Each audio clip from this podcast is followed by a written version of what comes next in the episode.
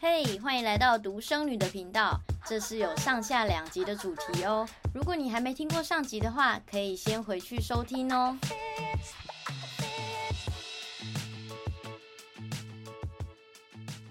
现在讲我爸爸的部分，我爸爸部分的话就跟你差不多了，嗯、就是成年之后才发生的事情。对，那。因为我妈妈过世的时候我还很小嘛，所以我就我我就是感我的反应都是小朋友的反应，但爸爸就不一样哦。爸爸呢，就是说我爸爸是先生病，嗯，他生病一段时间之后呢，医生就说你这个情况是不能开车，因为他就是脑中会有一些不正常的放电这样子，他有时候会忽然昏昏过去，好危险啊。然后对他会不知道自己人在哪里，嗯，然后有时候就是好几次，妹妹我小妹妹就打电话来跟我说。姐姐，爸爸刚刚那个差点擦撞前面的车子，嗯、然后呢，还好我帮他握住方向盘。我小妹才国小六年级，就是有这种危险的事情，那我就跟我爸爸说：“爸爸，你这样很危险耶。”然后我就发现呢。我爸爸到处都是 OK，，就是他常常到撞到东撞到西。嗯，我说你这样子，你你这样子独立生活，我也很担心啊，嗯、对不对？如果你去煮饭煮菜突然昏倒，对，这些有很多危生活中的危险的事情嘛。然后他公司的啊警察局，如果我爸爸是警察，警察局的同事也一直讲说，哦，你爸爸常常在警察局昏倒，只是他都不跟你们说而已。嗯、然后看病看了一段时间那时候，我还记得我跟我老公，就是那时候的男朋友嘛。他就是帮我去找医生，然后帮我爸我爸爸安排就是台北最好的脑科的医师，然后去开刀、嗯、开伽马刀，然后希望可以把这个问题给治疗好这样子。结果我爸爸就是不信邪，他就是一定要开车，因为他是警察局里面的这个交通队的队长，嗯，他就觉得说开车头文字 D，我根本就是就是操控车子自如，嗯、我根本就不觉得我有问题这样子。就你怎么跟他讲讲破了嘴，他还是觉得说。不会啦，这我可以控制啦。然后他觉得他自己的那些问题就只是小问题，不是他觉得他是我失忆了而已。嗯，其实他不知道他自己是很危险，他就说啊，我只是那段记忆记不太清楚而已。怎么说他都不听，所以我那时候我还记得，我妹妹是最成为他人生最遗憾的一件事。我妹妹最后跟我爸爸讲的话是吵架。Oh no！因为他就是跟我爸爸说。你不要开车，那爸爸不听，对不对？我妹就冲下台中，然后跪在地上跟他说：“我就叫你不要开车，就跟是吵架。嗯”然后后来我妹妹就赌气不跟我爸讲电话，随便他了。对，就随便他，赌气不跟他讲电话，然后就不接他电话，所以就等于很有一段时间都没有跟我爸讲电话了。就就就是生气那一次下跪那次就是最后一次啦。啊，对，我说最后一次到就是就没有了，就天人永隔。对，就天人永隔。中间其实也隔很久了。对，都没有再讲过任何次电话。哇，然后我妹妹就很。把这个事情一直放在心里面，就是很哀伤、很忧郁这样子。那我的话呢，我其实后面也是劝不动他，我也是成天放弃。但是因为有一次，我爸爸就跟我说，在等看医生的时候，他就跟我说。呃，这个医生要每次看都要等好久，我就说对呀、啊，而且这个医生还很凶，嗯，就是每次讲话都很不客气，这样。我爸爸就说不会啊，觉得那医生还比你客气哦。我就那时候我才想到说还幽默一下，对，医生还比我客气，就意思就是我太常骂他了。哦，我太常是说你不可以开家。像这样子，其实我后来就那时候就惊醒说，哦，他生病了，他不想，他想要的爱不是这种爱，嗯、他想要的是说，啊，你要不要好一点？你有好一点哈、哦，那你要你要就是好好保重自己。好，那我要我待会来看你哦。他想要是这种撒娇型，对，撒撒娇型的。所以我后来就改变策略，嗯，我就不再骂他了，我就跟他用撒娇的。所以我在最后的日子里面，我还跟他有一段很美好的互动，嗯、就是我打电话回去，他会说，啊，你打电话来了，很开心，像这样子。结果呢，就来到世界的中心。当有一天礼拜天的早上，嗯、我还记得很清楚。哎，怎么起床看到了十一点钟有一大堆的未接来电，都是我们小妹打来的。嗯，那时候我就想说。大事不妙，有一定有什么情况，嗯、我就赶快打回去看。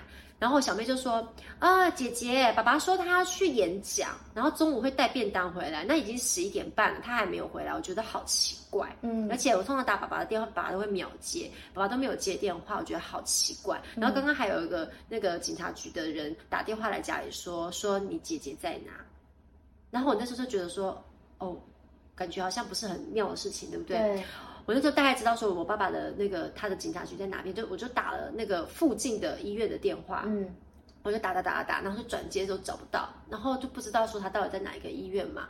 就后来的，就你怎么知道在医院？我一我想一定在医院里面啊，哦，你那时候就我就想说应该是车祸嘛，想，我想应该是个车祸或是什么之类的，嗯，我想说去找医院找找看他在哪边，结果就找了找都找不到，后来就接到一通电话，呃，我记得是大理仁爱医院打来的，他就说。呃，请问一下你是呃叉叉叉的女儿吗？我说是，我是。她怎么了吗？她还好吗？他说呃，患者叉叉叉到院前已经 OHCA，呃，请问你们还要抢救吗？然后那时候我也没办法反应，说要抢救不抢救。对，他已经 OHCA 了，你还要抢救什么？然后那时候我就跟他说，呃、就是不讲不出话来。然后那时候我就说好，那如果已经 OHCA 的话，你们就不要再就不要再抢救了。如果还有机会的话，就抢救。他、嗯、就说你们现你们他现在在哪？然后我们会赶快下去这样子。然后就挂了电话以后，然后呢，我记得那时候我老公。男朋友就在这边，我就跟他说，我爸我我爸过世了，然后呢，我就大哭，然后大哭大概不到十秒钟，就觉得我不能我不能再哭了。现在我爸爸还在台中的太平间等着我去接他，嗯、对，然后我在这边哭无济于事，所以我就必须赶快坚强起来，然后我就赶快打电话给姑姑啊妹妹，然后带他们去台中去接爸爸，对不对？然后去接爸爸的过程当中，大家在车上都不发一语，非常气氛非常的凝重，对。然后到了太平间的时候呢。他就是觉得说，天哪，我要面对这一切，然后就 OK，好，我们就进去。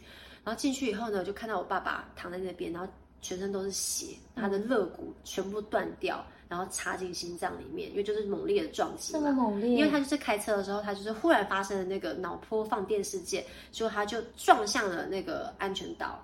哦。他是把油门踩死，然后撞向安全岛，所以就是整个就是。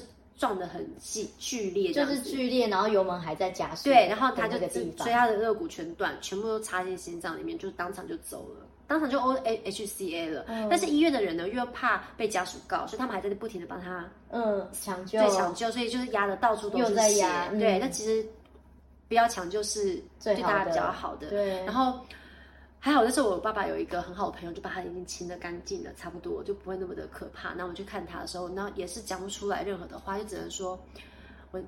爸爸谢谢，然后还有讲说，就是爸爸对不起，讲不出任何话来，因为就是你，你知道你是跟他讲最后的话了，他可能走，他可能听力还是有，还有一点点看，跟大家不说还有一点点听得到，可你不能，你不真的不知道该跟他讲什么啊？就说谢谢爸爸，对不起，对不起，就觉得自己很自责嘛，就觉得自己好像没有保护好他，嗯、然后又一直很谢谢你带给我们这一这一生的快乐或什么的，然后讲出话来，然后后来呢，在路上更艰难的要来了。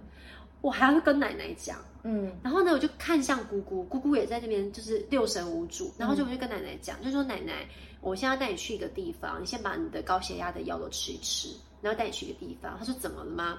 我就说没事，就是爸爸受伤了。然后我奶奶就已经有不祥的预感了嘛，对不对？对，你都叫他把高血压、高血压的药跟心脏病的药吃一吃，然后去。的那个路上，他就觉得说，你要带我去哪里？这个路他越觉得越觉得奇怪嘛。嗯、后来就开向殡仪馆，他就知道是什么事情了。他就也很凝重这样子。然后后来，因为我爸爸是意外过世，所以那过程都还要验尸。嗯，那真的不是开玩笑的，嗯、就是还要把它翻过来、翻过去，在地上。嗯，你就看到说，曾经一个这么幽默风趣、高大挺拔的一个。帅哥男子，男子，然后这样在地上被翻来翻去，翻来翻去，就觉得说人生在世也不过就是这样子而已。嗯、然后就奶奶，然后奶奶的部分更是让我就是有点撕心裂肺，就是她在那边就是大哭，因为白发人送黑发，真的是很痛苦。到现在就觉得说好，奶奶好坚强哦，她到现在还是有办法，就是克服那一切走过来。然后我我们也没办法帮忙他，没错，对，就是他就是大哭，然后就很难过，就是就真的是撕心裂肺的嘶吼这样。我就觉得啊，他真的很勇敢，因为如果是我，可能也做不到他那么坚强。嗯，然后他们就是面对开始就是帮爸爸办后事之类的事情，然后办后事的过程当中，就是像我刚刚跟你讲的，就是有非常多的杂事，然后你就是要强打精神，嗯，去面对这一切，对，就非常的不容易。对，那中间还会遇到各式各样奇奇怪怪的事情，嗯，而且你是车祸意外，所以你还回到现场。哦那个真的是太可怕了，我不知道大家有没有这样的经验。我回到那个应该是没有啦，很少有人这样有人这样，希望大家不要这样的经验，非常可怕。你回到车祸现场的时候，他要去招魂，对，去招魂呢，就像是大家觉得说在电视新闻上可能看到在招魂，对不对？对，都会觉得说，哦，那个很遥远，好像跟跟自己距离很遥远的事情，真的发生在你身上，在咫尺，他就是近在咫尺，他就是。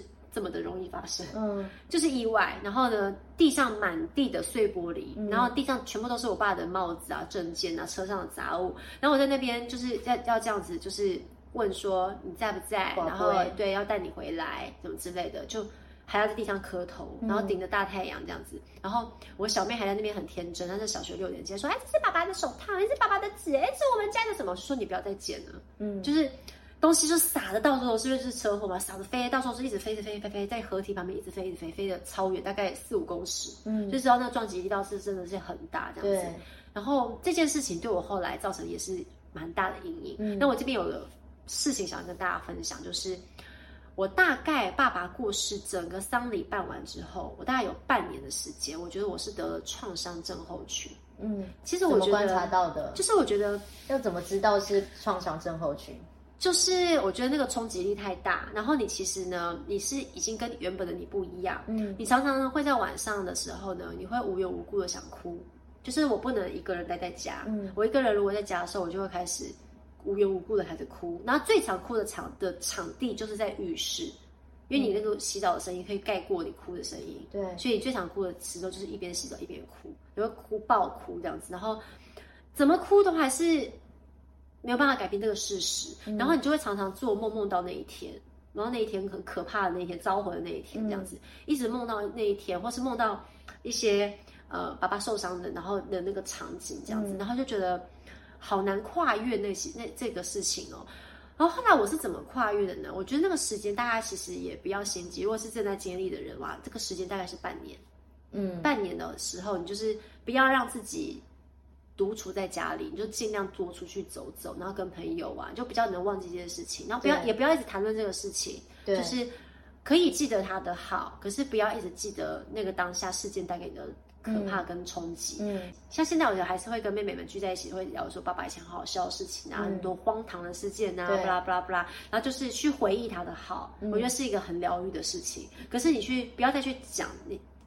那些可怕的事件，嗯、那些可怕事情就不要再去想它了，嗯、就让它随风而逝这样子。嗯，然后我当然也会想说，如果那些事情没有发生，他现在会在做什么？他几岁了？他会在哪边？他会做什么事情？他的兴趣，他的爱好，因为他那时候喜欢的小孩。对，那时候还没小孩。对，那时候呢，我爸爸在我妹妹结婚的时候还是牵着她的手进礼堂的，但轮到我的时候呢，他就过世了。对，所以我没有人可以亲我牵我进礼堂，嗯，就只有我奶奶。对，然后我爸爸也不知道我有我有。生小孩，他都通通不知道了，对不对？对。然后我也好想让我我也好想知道，说我爸爸知道我生双胞胎是什么反应。对。他已经觉得说，哦，好神奇哦。对。还是什么的，但你就永远都无法知道。永远都无法知道。然后我就想说，他如果还在的话，他一定会过得很逍遥的退休生活吧？因为他再隔一年就要退休了，嗯，就会一直想这些东西。但是我就是会怎么讲？我用一些特殊的方法，然后就是去怀念他，嗯，然后让他好的去收集他。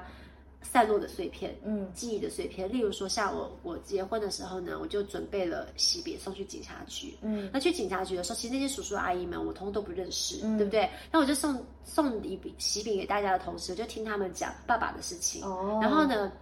他想讲说啊，你爸爸以前啊，真的是怎么样怎么样的人，然后我就听到，哎，他不同的，对他不同的一面，对。反而是说他过世之后，然后我才知道的，因为毕竟我小时候爸爸结婚，另外娶了其他的太太，那我们在爷奶家，我们是很不亲的，对，然后一直到说他过世前的那几年，嗯、我们才比较亲，嗯，因为就是比较有比较有出去玩啊、来往啊或什么的，可是爸爸有年年纪比较大，变得比较醒悟了嘛，嗯、就比较把。之前的亲情找回来，对对对，然后就会来，然后我们两个就比较会有那个互动这样子。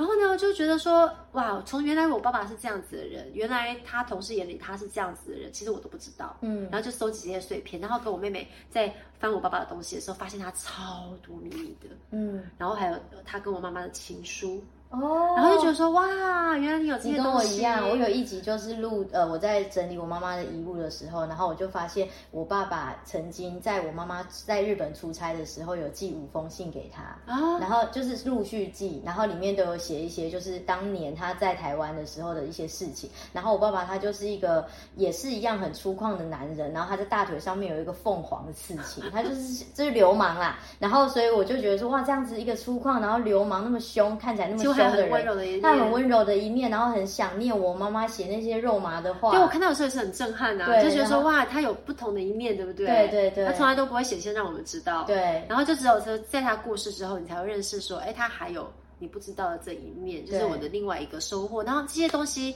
都，我还我记得那时候呢，大家我我爸爸的房子要要那个出售的时候呢，大家都在想说，那我们每一个人都要挑一个爸爸的东西当遗物。嗯，我妹妹挑了爸爸警察的帽子。哦，然后呢，小妹好像挑了一张照片，嗯，然后我挑的是爸爸的一个记账的手册。因为我觉得有他的笔记，然后有他每天生活的。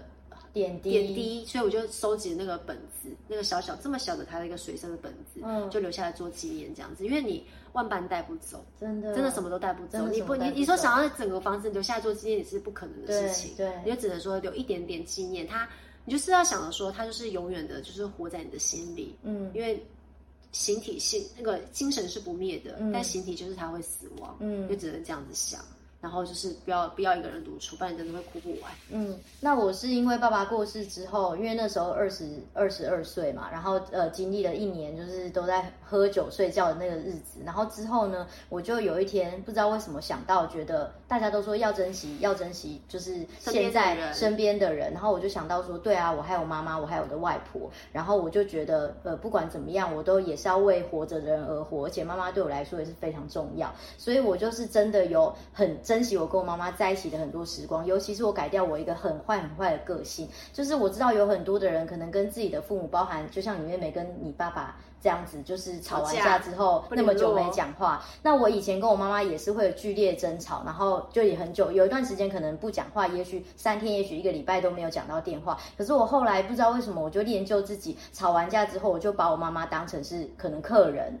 因为我就觉得，如果我今天出去上班，我对老板或者是我对我的客户，我不可能跟他大小声，即便对方可能在机车，我都不可能这样子的。所以我就觉得，那我为什么要对我妈妈这样子？就是没有办法放下她可能的一些执着，或有些事情也许是她做错，但是我还是可以选择原谅她，或者是包容她。所以我后来就是强迫自己，如果真的很生气的时候，也不要生气太久，我都会赶快跟她和好。然后我一出社会，大学毕业出社会之后，我就一直想办法赚钱、赚钱、赚钱，然后就带她。去，我们就一起去日本玩，然后完成我们母女一起在日本出现的这个的经验。你只出去一次吗？只去一次，但是很珍贵的经验耶，就很珍贵。对啊，真的，因为我妈念了一辈子都说要带我去玩，从小骗到大，然后都没有，都没有去，都没有。最后是我们两个就一起去，也是我有经济能力的时候。然后还有一年就是带她去美国，然后去看那个什么，还有去美国，有去美国，就是真的很拼。我那个时候，啊、其实我那时候只够负担我自己的钱，可是然后我还跟我妈讲说，我先帮你刷卡，然后如果真的到。最后 stay line 到了，那个卡费我真的没办法，我再麻烦你，就是也再出一点点这样子。可是我后来自己我自己觉得很争气，我就还是把这些所所有的旅费 cover 掉，所以他自己 shopping 的费用。对，然后我就带他，这超拼的。对，我就带他出去，然后我就希望说尽全力的能够满足，就是呃呃，不要，就是这也是为什么我后来不想当上班族，我就想要这样子接案，因为我觉得才可以有把有效的时间陪伴我的家人，然后陪伴我的妈妈。有时候我们就会突然觉得，哎，好想去台东走走，想去看海，嗯、就是。知道就赶快去做，对，然后我们就赶快去做，就变成是中间累积了很多这一个事情。可是我妈妈真的也是走得很突然，那一天又是跟钱有关系。嗯、我真的觉得，我觉得我人生前半部都是跟钱有关系。就自从这些事情都爸妈都走了之后，我就有其他的领悟。那那一天的发生呢，其实是因为前面有跟妈妈有一些小争执，因为那个时候 COVID。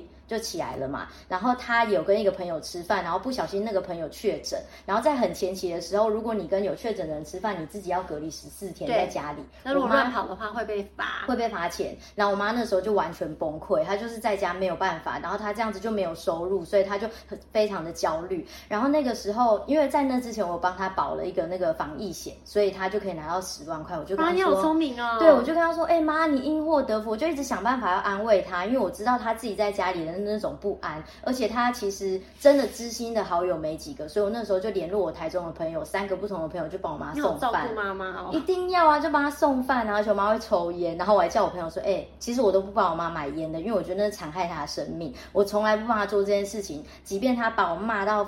就是他真的很踢笑，我都跟他讲说，我不会做这件事。可是我只有破例那一次，就请我朋友帮我妈买烟，然后他就觉得哎、欸、很感动这样子，然后 真的，然后那个时候就是这样子的去照顾他。可是后来十四天之后，他还是觉得就是因为收入就不稳定，他是服务业就没办法，所以就是也是很抑郁。然后还有一笔钱可能需要缴，然后后来钱下来了，我就把这个一点点的钱去缴掉他就是可能欠的卡费啊，或者是一些负债，就先帮他处理掉。然后我就。就有跟他讲说，哎，那要记得看哦。然后后来他都没有回我讯息，我也是跟你那个小妹一样，就是如果打电话给爸爸的话，他会秒回。我跟我妈妈的沟通基本上都是我妈读命连环 call，绝对不可能是就是一整天联络不到人。那天是礼拜天，就是觉得啊，就会觉得说。很异很异常，对不对？对，很异常。然后我就不知道，因为我爸走的太突然了，所以我只要对于每一个我很常联络的人，他突然不理我，我觉得很紧张。感在对，有时候真的是过度紧张，可是真的就是那个警觉性提的很高。然后那个时候就赶快，我舅舅住在台中，两个舅舅都住在台中，就打电话跟他们讲说，拜托他们去家里看一下。看一下然后我确认我妈妈的车子，结果还停在那个地下室，表示他没出去。对。然后我就跟我舅舅说，然后我舅舅他们就，我觉得这件事情很奇妙。我妈妈她是家里的中心枢纽，她有所有人家里的钥匙，哦，可是其他人没有我家我妈妈的钥匙，啊、对，所以舅舅他们进不去，对，进不去，然后叫锁匠来，然后就是。我就一直打电话，然后舅舅都有接，然后后来有一阵子舅舅就没接电话了，我打给舅妈也也不接，这个就是坏事的预兆。对，然后我就想说，天哪，不会吧，又来了？因为我那时候接到爸爸就是离开的消息的电话的时候，我也是在车上。那这一次长大了就搭高铁，然后就不是客运，然后就在路上就后来舅妈就说你妈走了，我真的也是愣住，真的就是你就觉得空气突然凝结了，然后到底。怎么？为什么又是又是你遇到这种事情啊？我也有这种感觉，我也是觉得说，为什么又是我遇到？对啊，然后就为什么又是这样子的方式？对对，对，然后没有什么原因的，然后因为是在家里走的，然后呃，所以就什么没有，就是后来的那个报告就是写那个心脏就是停止啊，突然停止，类似心肌梗塞，可是不是写心肌梗塞，因为我妈走的时候没有面目狰狞。如果心肌梗塞，她手会握拳头会很痛苦，可是我妈没有，她我那时候回到家骤停。对，我回到家的时候，他其实是就是这样子，然后很安详的，就是有点像是我们可能有时候洗完澡，然后想要坐在坐在床上，然后可能还在滑手机。他是没有滑手机，可是他就是很安详的就躺在那个地方。他的不工作了，对，他的脸也没有很怪哦，他脸就很正常哦，就像睡着这样，就是超级安详。然后，然后我就进去看到这些，我就。也是，反正就也愣住，也真的当场不知道讲什么。然后我们的那个公寓是一层有好几户的小小房子，所以我也不想要大叫，我也不想要惊动到其他人。你那时候没办法控制自己的情绪，可是我就控制住。所以那个时候我舅妈她就有点吓到，她就说：“为什么我这么冷静？”可是你哭也没用啊，我哭也没用，而且我也不想吵。然后那个时候检察官就来，然后就就看，因为那时候还有 COVID 嘛，所以就确认说啊是不是这个原因，然后有没有他杀，然后什么之类的，然后就一切都处理完之后，就叫救护车，然后没有叫不是叫救护车，叫那个殡仪馆的车，对，送去殡仪馆，对，就这样结束。然后就要再重启一次的办后事，对，而且这一次就是完全全全是我要全一个人去面对，对，真的是一个人面对。而且在隔天的时候，你说你爸被翻来翻去，那过程应该就是检察官要确认嘛，验尸，所以我也有啊。然后，对，可是因为你有妹妹什么，我是奶奶都在，我是没有看到验尸的过程，是妹妹可以去验尸，我去招魂，哦，我们分批处理，OK。因为那时候我妹妹怀孕，我觉得她没有办法经历招魂那一段，嗯，可能会。没办法生小孩，对对对，太就太震撼了，对，嗯，然后我那个时候就是也有去要要要检察官要要处理这件事情嘛，然后我就很害怕，呃，我的害怕不是害怕看到我妈妈，是觉得这些过程好不真实，为什么是我？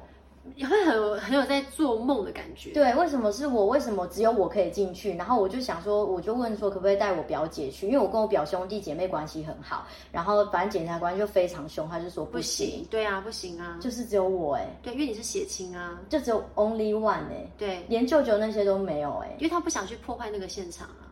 对，然后反正就是只有我，然后就是去去面对这些一切。对，然后还有什么样的仪式，然后 什么大厅，你要播什么音乐，然后你要你要通知哪一些人，有非常多的 detail，非常多，包含挽联什么各种的。对对，就很多很多杂事要做。对，然后你副文要怎么印，哪些人他他会不会在意他有没有被印在这个上面？这些你还要去帮你，还要去帮那个过世的爸爸妈妈去做他的那个告别 MV 呢。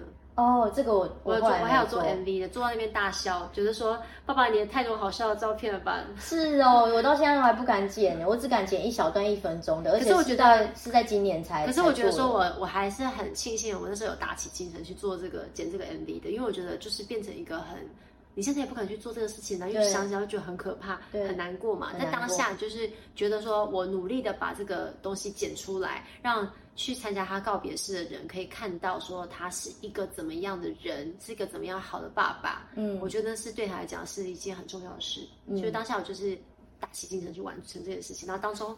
跟妹妹们讨论，还有一些欢笑，这样子，嗯，还蛮蛮难忘的经验。对，我那个时候也是，就表兄弟姐妹都陪伴我在在在我的身边，然后我们也是嘻嘻哈哈的，一边折莲花一边过这些事情。可是就。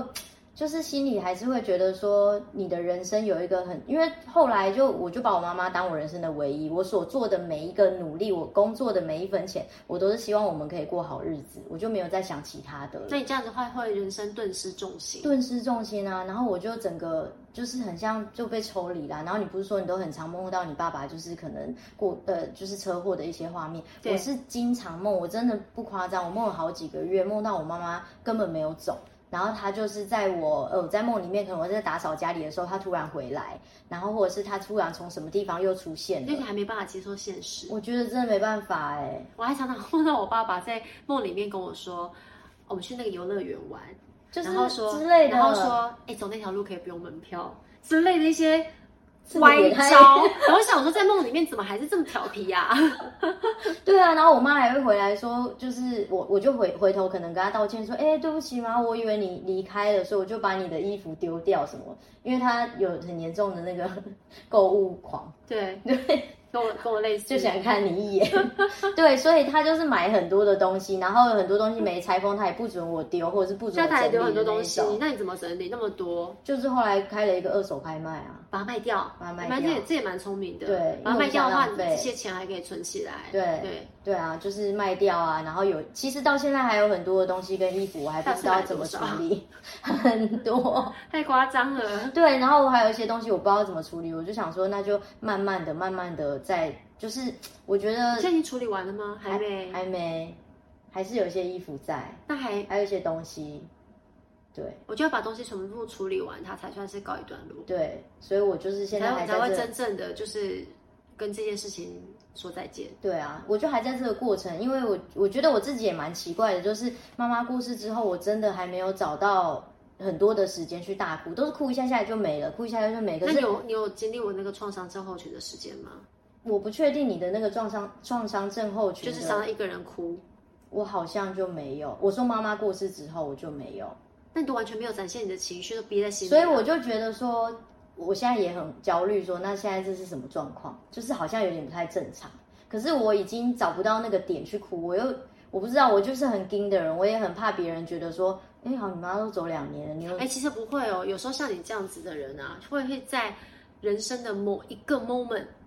突然才打开那个开关，你那开关现在是关起来的。对啊，所以我就有点害怕，可能不是现在，对，可能不是在，就是在未来。所以我每次在就是包含上一次邀请瑜伽老师，然后这一次邀请你的时候，我都会有点紧张，但是我又很希望就是你们可以陪我理智的，就是度过这个回忆的过程。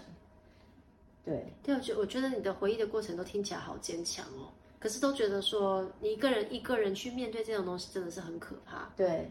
就像我那时候，我爸爸刚过世完之后啊，我处理完一切的后事之后，嗯，然后在经历那个创伤症候群的当下，我最想做的一件事情就是结婚，哦，因为我就觉得说我没有家了，嗯，然后我爸爸也不在了，然后我好好没有归属感呢，我好想要就是结婚，然后有一个自己的家，嗯，所以那时候我才会就是。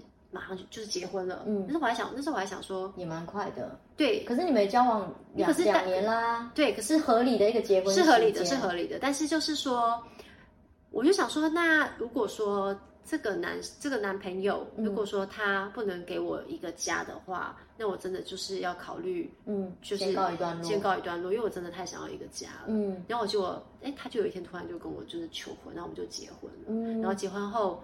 就生小孩嘛，然后就觉得生两个还不够，还生第三个，嗯，就是因为我觉得说不想要他们以后长大面对爸爸妈妈走的时候没有依靠，对，所以就只能坚强起来。然后我我我一直都觉得说我的人生是没有退路的，嗯，因为我爸爸就是再再婚啦，对不对？对。然后其实你等于是差差不多时间失去爸爸妈妈的爱啊，这样讲是正确的，对，差不多时间。那我跟我爸超不熟，从小从、嗯、小到大都超不熟。只有在我考试考得很好，他才会回来奖励我。可以发两千块这样子，所以你有点超级不熟的，刻意的想要保持一个成绩优良，也是希望爸爸可以回来看。是是有一点这种这种这种心一种补偿的心态在这样子，嗯，然后就是你会变得说很坚强，让我觉得说我我我从出社会工作，然后结婚各方面，我都是是我都是会把自己的后路想得透透彻彻的人。嗯，如果说像我去工作，我就会想透透彻彻说，我今天走错了路。我走了冤枉的路，我走了岔路或什么的，我后面会是什么结果？我会不会连累到我的家人？我会不会怎么样怎么样怎么样？我会不会连自己都照顾不好？我会把很多的后路都想好，因为我知道说。呃，妈妈不在了，然后爸爸也不在了，不会有任何人照顾我，嗯，所以你就会想很多，嗯，所以呢，到头来生活都是还是要自己过，嗯，你的幸福其实从来都是你要掌握在自己的手上，你的生活怎么过，你的心态怎么过，就决定你幸不幸福，嗯，所以就即便是结婚也是一样，你们两个还是独立的个体，对，我的幸福还是我的幸福的事情，还是我要掌握在自己身上，我要让我自己过得幸福，而不是你要让我过得幸福，对，这给别人很大的压力，对，就后来我想通这一件事情之后我才决定，就是说。我觉得我可以，所以我才去结婚的。嗯，才是真真的觉得说，那我可以有一个自己的家。嗯，就想得很透彻，因为我是觉得我不用不能我不能有后路啊！我如果结婚，然后弄乱七八糟，我家人也没有任何人可以帮忙我呀。对，我觉得这点我们就很像，因为刚刚在拍摄之前，我还跟慧妮聊说，因为我前阵子才从欧洲回来，对，然后我在从欧洲回来，对，然后然后我出国前我就把我自己的遗嘱写好了。哦，就我也是啊。对，我为什么这么像啊？然后还有一些 SOP 都存在某个地方，然后我就跟我的表姐说，而且。更好笑的是，就是我因为我跟慧妮合作这个 case，我们前面有拍了一些存带，然后我还就是在那个遗嘱里面写说，如果真的怎么样了，就请某某某帮我把这一块硬碟拿给叉叉叉后置。我跟你说，为什么？啊，真的真的，我很怕欠人家袋子，是不是？对，然后我就说啊，表姐要记得跟慧妮请款这样子。然后呢，云端在哪里？对，云端在哪里？备份在哪边？对，天哪！就是就死了之后，也不要让人家就是觉得就而且说啊，处理你的事情，处理你的事情好麻烦。哦，你还你还没帮我弄好这类的，对不对？我觉得那是因为我们经历过太多意外，对。然后你一次吓到，第二次吓到，真的是再多次你就习以为常。像我是已经经历两次嘛，我第二次已经习以为常，就觉得说，哎，怎么又来了？嗯，这样子的感觉。然后你你就是必须要，就是不会，你会人生会变成说，你不会去。避讳谈这个事情，对，因为我觉得这事情就是你必须像像我我你是去欧洲坐飞机的时候写的，对不对？对，我是要去生小孩之前写的，嗯，在生弟弟之前，因为的确是可能会有危险嘛，嗯，那我不想要我的女儿。面对这个事情是，妈妈没有留下任何的话，对，所以我就有写一封写一封信，那就跟我老公说在哪边，然后呢，如果我怎么样的话，你就要打开，然后以后给女儿看，你不会让说留下来的人经历过我们以前小时候经历过那些痛苦。没错，那我们现在来到最后一题了，最后一题什么东西？最后一题好顺着聊完哦。对，就是如果。听众跟观众朋友跟我们一样正在面对这场巨变，你有什么鼓励的话或提醒的事情是可以分享的？其实我们刚刚也都有讲到，哎，对，像在第一时间面对的时候呢，像我自己的建议就是，当下你面对它是一个很震惊、很让你无法反应过来的事情，这时候呢，我觉得你唯一能做的事情就是你一定要让自己冷静下来，因为你就要跟自己说，我一定要冷静，因为你就要去去换位思考，你要去想说。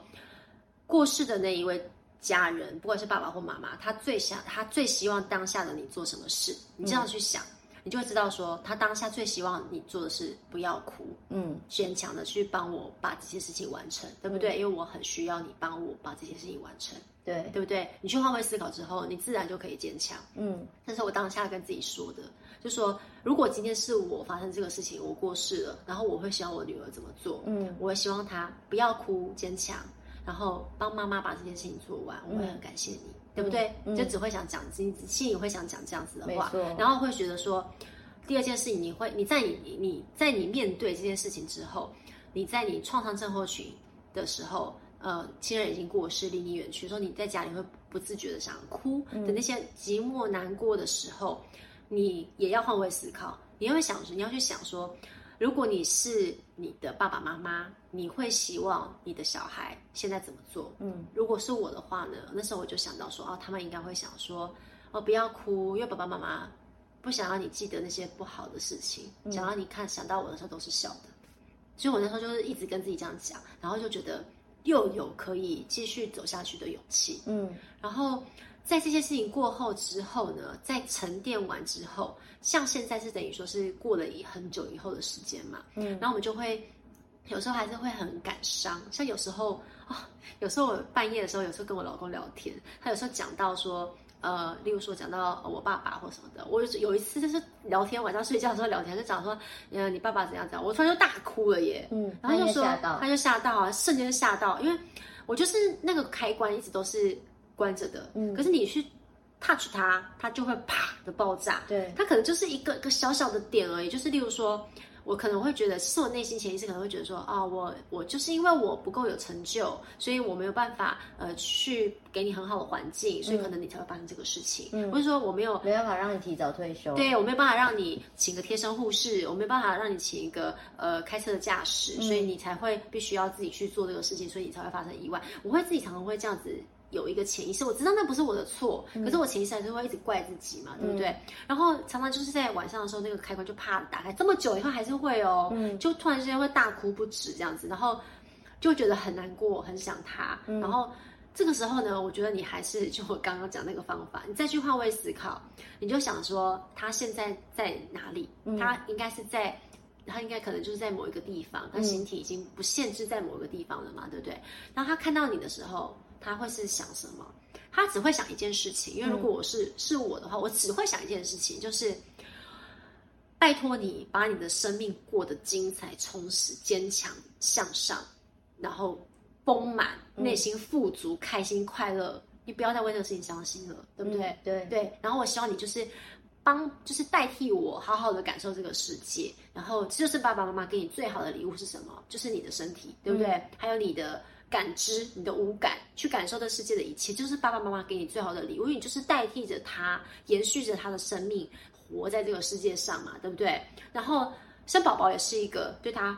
我觉得对我爸爸孝顺的方法，嗯，是不是很歪？不会，我自己这样觉得，我就说，我就觉得说，哇，你看又有多了一个，事实上又多了一个跟你有血脉相连的人哦，你并没有消失，嗯，你并没有走远，就是我自己觉得自己纪念他的方法，就是、啊、就是生小孩。听完是要叫我去生小孩的意思，现在就是生小孩。我我我觉得我跟你比较相反的地方是，我也跟你一样会去自责，会去想这些，可是我我也会站在我父母的立场去想，因为我还还没有小孩嘛，所以我没有办法用妈妈的角度。可是我自己会揣测，我父母看着我，他会觉得他不希望我这么拼呢？因为我之前就是、哦、休息一下，是不是？对，我之前就是太用力的想要让他们过好日子，所以我觉得都是我在很用力的过程当中失去他们。所以如果假设我又在活在这样子的自责，我觉得呃，他们如果真的有。在我的面前的话，他们会说，就是够了够了，你就是也像你刚刚期许你女儿儿子一样的，就是好好的去丰富你自己的人生就好。对他们反而会不希望说你在难过这么多，你再去做这么多，或者说你是沉浸在那个悲伤的回忆里面。对对对对。然后还有就是说，他会希望你照顾好他在乎的人。嗯，对，因为我那时候呢，我就觉得我爸爸应该最放不下的就是我奶奶。嗯，然后因为奶奶就是。已经是独居老人，然后爷爷也不在了，所以我之后就是有很长一段时间，我都是一直会想去带奶奶出去玩，嗯、去弥补她，嗯，然后就觉得说我变成我爸爸，嗯，然后我要去做他没有做完的事情，嗯，然后做的当下，其实虽然很辛苦，带老人出去不是开玩笑，这很累，但是虽然当下很辛苦，但是你事后回想起来了，你就觉得说。哦，我很有成就感，因为我帮我我自己内心是一直跟自己觉得说，我是帮我爸爸做了这个他想要去做的事情。嗯，那包含我的外婆，她过世卧病在床的时候呢，嗯、我也去医院看她。但我的朋友就跟我说，你跟你外婆基本上没怎么见过面呢，嗯、你怎么还会想要去医院看她？可是我就会跟他说，因为我想。我妈会想要我去做这个事情，对啊，而且你长得很像你妈妈。对，我会，我会，我会，我觉得外婆会希望，对，我会可以安慰到外婆，我也可以安慰到我在天的妈妈，对不对？然后我也安慰到我自己，对，对不对？所以呢，我就是，我就会去做这样子的一个事情。那事实也证明，这是很有意义的，嗯，对。嗯那如果你现在还真的觉得走不出来，就留言给我们，留言给我们。对，慧你最喜欢读大家的留言了。我每一则留言都会看诶。对，所以如果你真的觉得很痛苦、很走不出来，你需要一个地方。可以私信啊，私信啊。哦，对对，可以私信。如果觉得害羞的话，可以私信。对啊，你想要找一个抒发的窗口。对，然后我们可以就是稍微对话一下，我们可以交流一下经验。其实你不孤单。对啊，我我跟你说，这人生在。很痛苦，真的过不去的当下，你永远要对自己说一句话，就是谁没遇过？嗯，对不对？谁没遇过这样的事情？谁、嗯、可能有人真的还没遇到？对，只是难关，只是难关。对，我说难关谁没遇过？难关谁没遇过？难关谁没遇过？总是会过去，对不对？对，天总是会晴，总是会过去，没错。所以就是安慰自己，然后大家就是要坚强起来。好，谢谢慧妮，好，谢谢，明白。so strong.